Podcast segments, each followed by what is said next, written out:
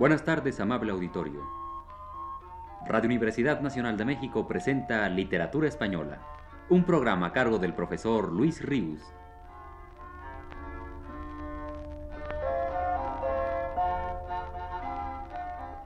El profesor Luis Ríos nos dice en su texto más reciente.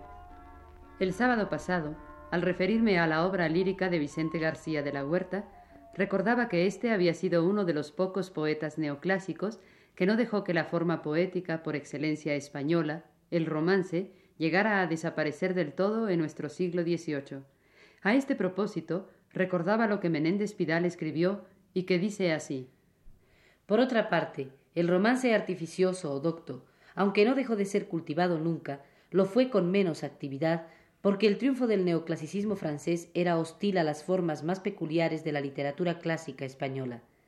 Nada chocante es que un nacionalista como Huerta se declare imitador de Góngora en romances de tipo morisco, pero sí sorprende que un Nicolás Fernández de Moratín se nos ofrezca como feliz continuador del romancero nuevo, con sus briosos romances moriscos de Belerifa o de Abdelkadir y Galiana, y doblemente nos sorprende su don Sancho de Zamora, más apoyado en los romances viejos que ninguno de los romances sidianos del romancero general de 1600 y esa sorpresa declarada por Menéndez Pidal se debe a que Nicolás Fernández de Moratín arremetió con singular furia contra nuestra literatura barroca y contra nuestro teatro clásico.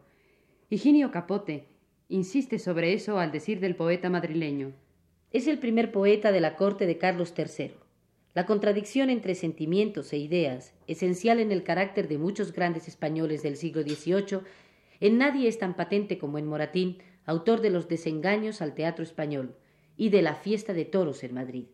Su inspiración briosa, suelta y fácil, unas veces sigue la tradición española y otras intenta una nueva poesía inspirada en los clásicos grecolatinos, Píndaro y Horacio principalmente, y más que en los poetas franceses, en los italianos. Uno de sus poemas que continúa la tradición española es el romance intitulado Consuelo de una ausencia, del cual escucharemos su primera parte.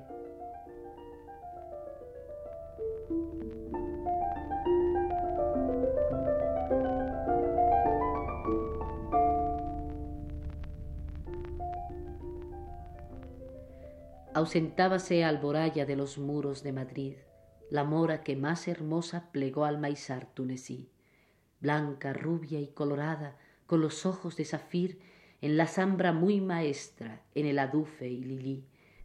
A despedirla salió el gallardo Abenosmín, un morillo que a la bella la sacó fuera de sí.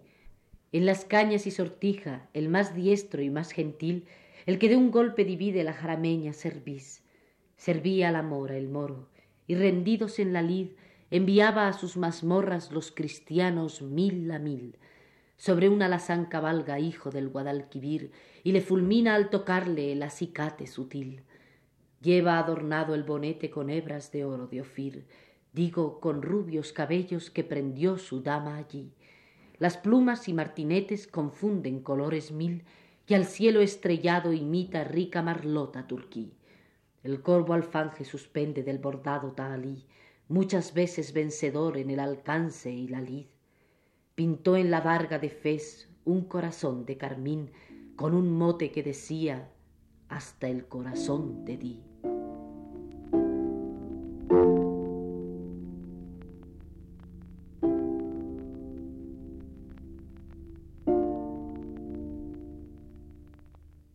Nacido en 1737, y muerto en 1780, lo que no tuvo contradicción en Nicolás Fernández de Moratín fue su madrileñismo tantas veces manifiesto en su poesía, y en consonancia con ello, su devoción por los festejos populares, señaladamente el toreo, devoción popularista que, como árcade de Roma al fin y al cabo, no pudo dejar de expresar en forma poética, antipopular, académica, como podemos notar en su oda a Pedro Romero, torero insigne, que es, con todo, un admirable poema, y uno de los que les fueron más celebrados a Moratín.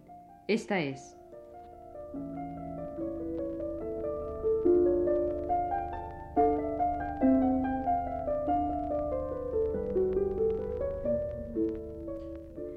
Cítara áurea de Apolo, a quien los dioses hicieron compañera de los regios banquetes, yo sagrada musa que el bosque de Helicón venera, no es tiempo que reposes.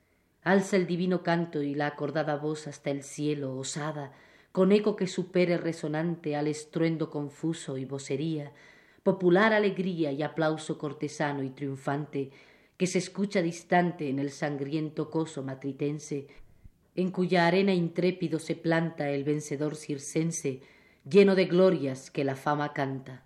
Otras quiere adquirir, y así de espanto y de placer se llena la villa que domina entrambos mundos.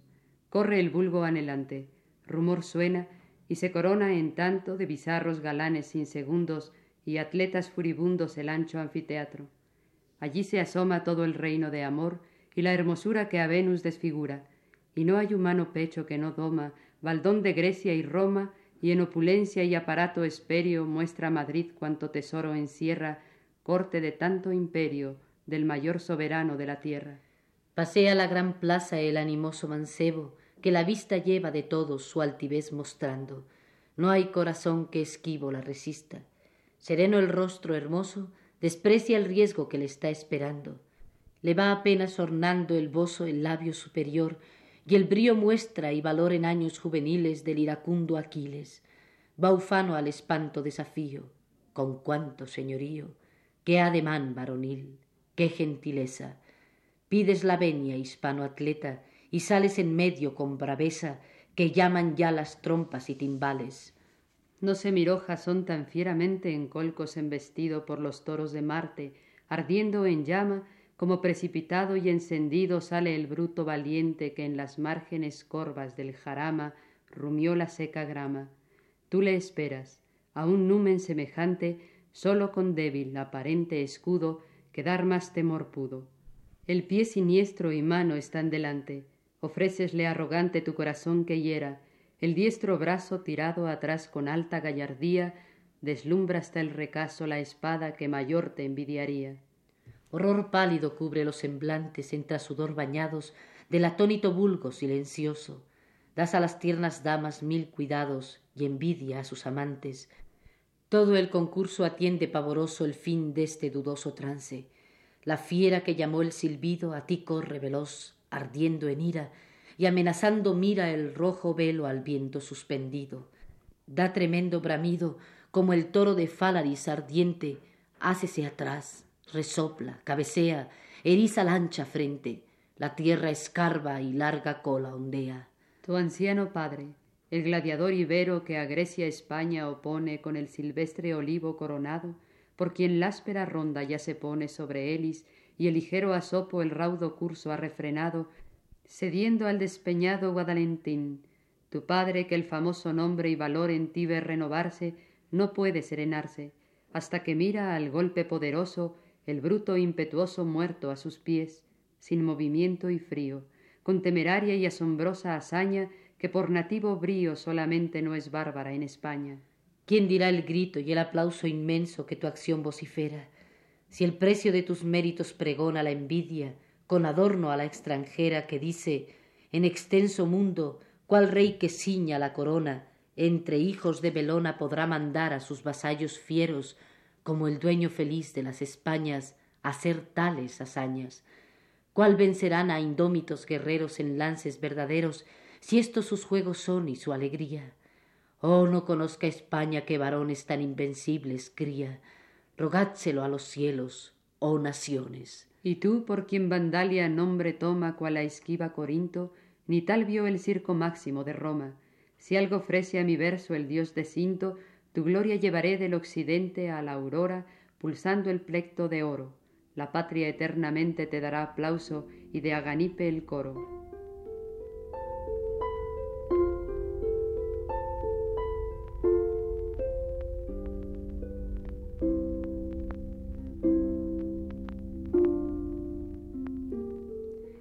Pero aún escribió Nicolás Fernández de Moratín un poema más, el más famoso de toda su obra, donde se reúne su afición a los toros con la tradición romancística morisca. Ese lo escucharemos ya el sábado venidero.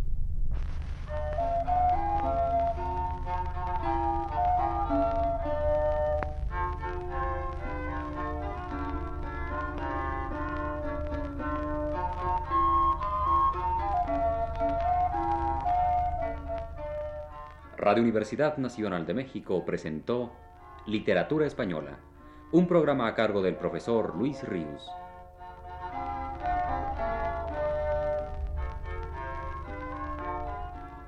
Escucharon ustedes las voces de Aurora Molina y Lilia Aragón. Les invitamos para el próximo sábado a las 18 horas. Buenas tardes.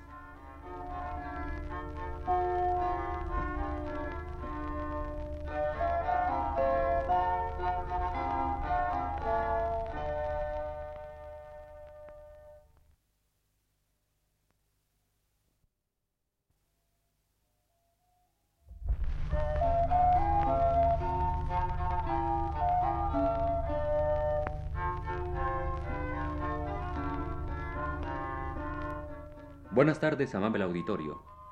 Radio Universidad Nacional de México presenta Literatura Española, un programa a cargo del profesor Luis Ríos.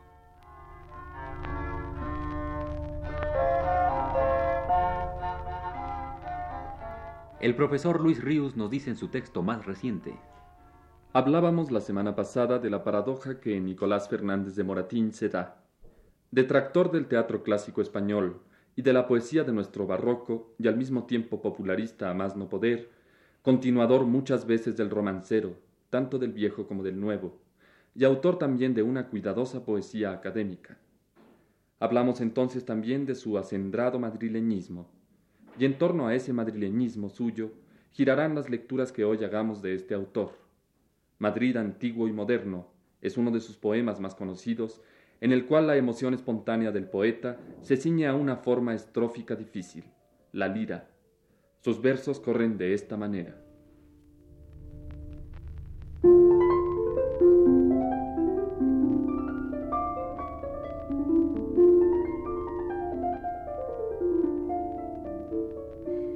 Los soberbios palacios con que, oh Madrid altiva, te engrandeces, ocupan los espacios anchos que en tus niñeces los arados rompieron tantas veces.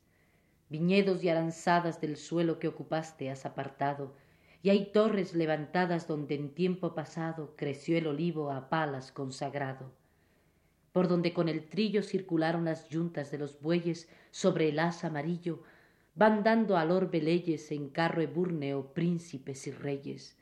Fuiste ignorada aldea y eres cabeza ya de entrambos mundos.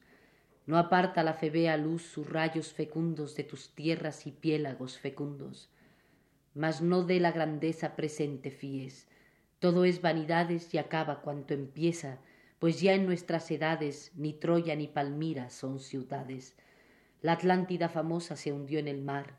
Voraz el tiempo altera al globo, no reposa.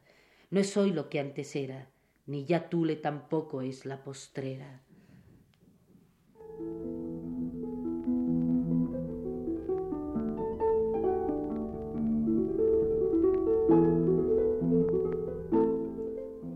Pero de todos los poemas de Moratín, es la fiesta de toros en Madrid el más representativo sin lugar a dudas. Y no obstante su extensión, no podemos dejar de leerlo, ya que en él se haya cifrado Moratín entero como poeta. Su madrileñismo, su taurinismo, su afición por la tradición romancística, morisca y su formalismo expresivo neoclásico. El poema, resuelto en quintillas, dice así.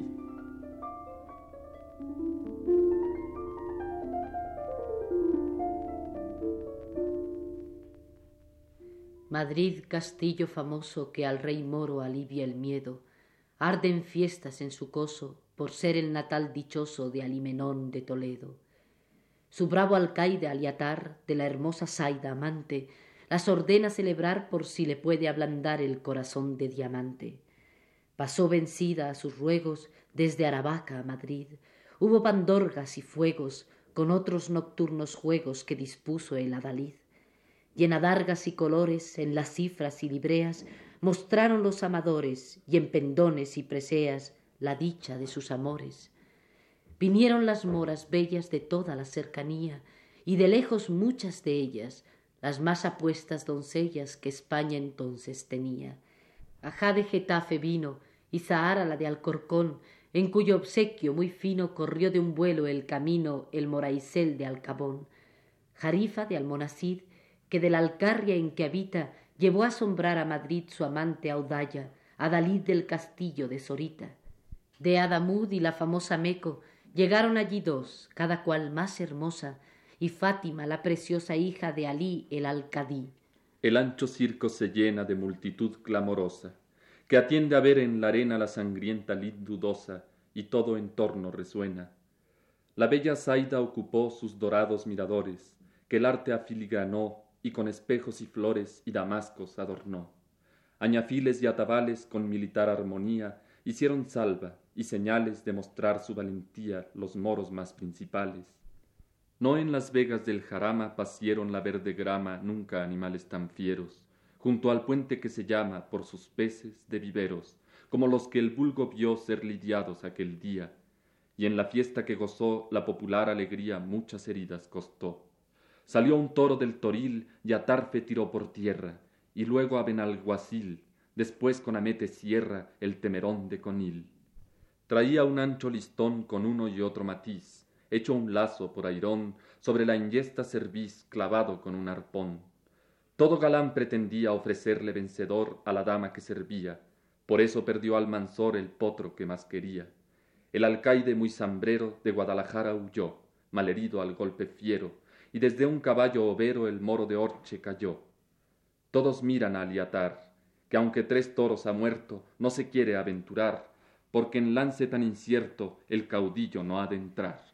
Más viéndose culparía va a ponérsele delante. La fiera le acometía, y sin que el rejón le plante le mató una yegua pía. Otra monta acelerado, le embiste el toro de un vuelo, cogiéndole entablerado. Rodó el bonete encarnado con las plumas por el suelo. Dio vuelta hiriendo y matando a los de a pie que encontraran, el circo desocupando, y emplazándose se para con la vista amenazando. Nadie se atreve a salir, la plebe grita indignada, las damas se quieren ir porque la fiesta empezada no puede ya proseguir. Ninguno al riesgo se entrega y está en medio el toro fijo cuando un portero que llega de la puerta de la vega hincó la rodilla y dijo sobre un caballo alazano cubierto de galas y oro demanda licencia urbano para alancear a un toro un caballero cristiano. Mucho le pesa aliatar, pero Zaida dio respuesta diciendo que puede entrar porque en tan solemne fiesta nada se debe negar.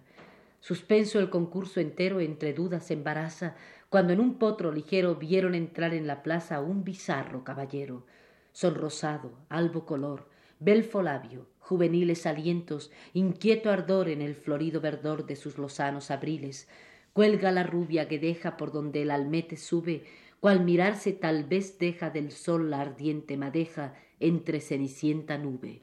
Gorguera de anchos follajes, de una cristiana primores, en el yelmo los plumajes, por los visos y celajes, vergel de diversas flores, en la cuja gruesa lanza con recamado pendón, y una cifra a ver se alcanza, que es de desesperación o a lo menos de venganza. En el arzón de la silla ancho escudo reverbera, con blasones de Castilla, y el mote dice a la orilla, nunca mi espada venciera. Era el caballo galán el bruto más generoso, de más gallardo ademán, cabos negros y brioso, muy tostado y alazán, larga cola recogida en las piernas descarnadas, cabeza pequeña erguida, las narices dilatadas, vista feroz y encendida. Nunca en el ancho rodeo que da Betis con tal fruto pudo fingir el deseo más bella estampa de bruto, ni más hermoso paseo. Dio la vuelta alrededor, los ojos que le veían lleva prendados de amor. Alá te salve, decían, dete el profeta favor. Causaba lástima y grima su tierna edad floreciente. Todos quieren que se exima del riesgo, y él solamente ni recela ni se estima. Las doncellas al pasar hacen de ámbar y alcanfor pebeteros exhalar, vertiendo pomos de olor, de jazmines y azahar. Mas cuando en medio se para y de más cerca le mira, la cristiana esclava Aldara con su señora se encara y así le dice, suspira. Señora, sueños no son. Así los cielos vencidos de mi ruego y aflicción acerquen a mis oídos las campanas de león, como ese doncel que ufano tanto asombro viene a dar a todo el pueblo africano. Es Rodrigo de Vivar, el soberbio castellano. Sin descubrirle quién es, la Zaida desde una almena le habló una noche cortés, por donde se abrió después el cubo de la almudena, y supo que fugitivo de la corte de Fernando, el cristiano apenas vivo está a Jimena adorando y en su memoria cautivo. Tal vez a Madrid se acerca con frecuentes correrías y toda en torno la cerca.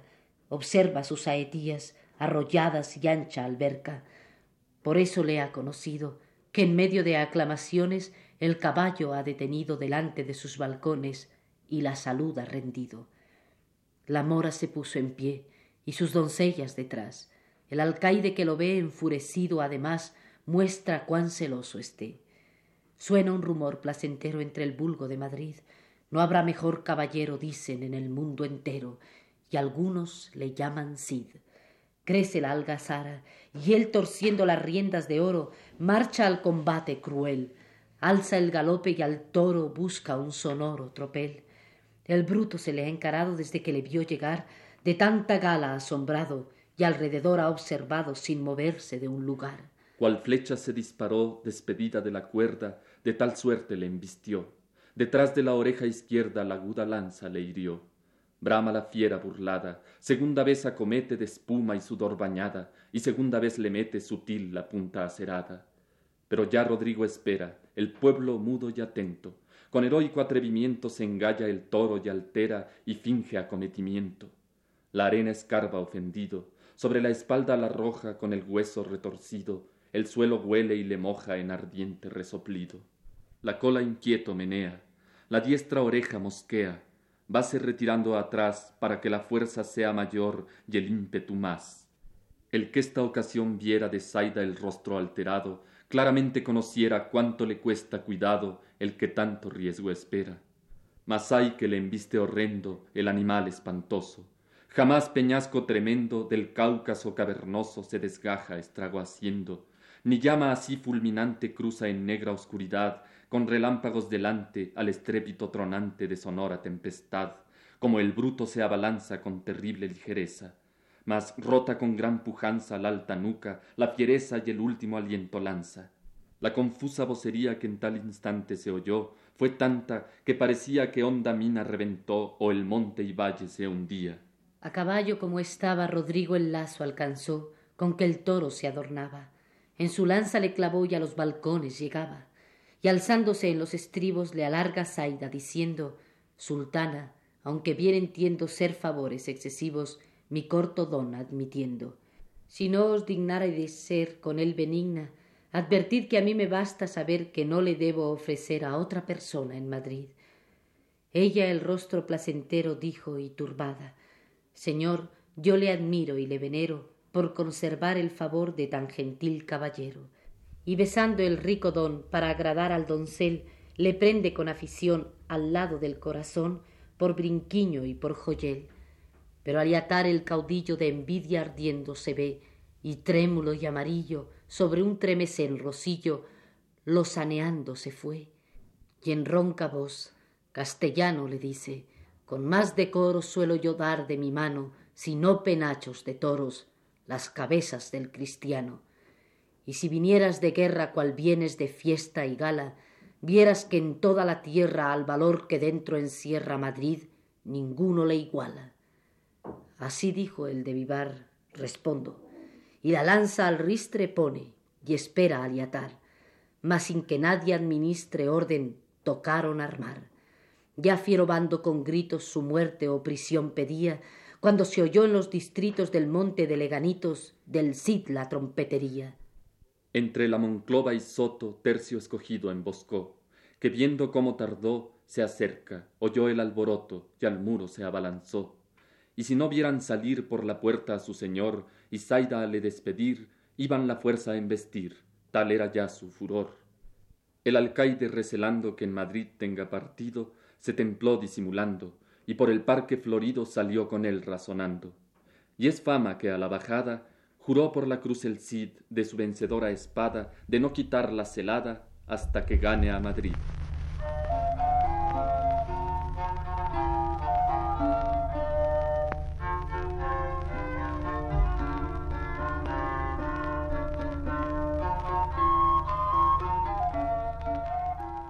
Radio Universidad Nacional de México presentó Literatura Española, un programa a cargo del profesor Luis Ríos.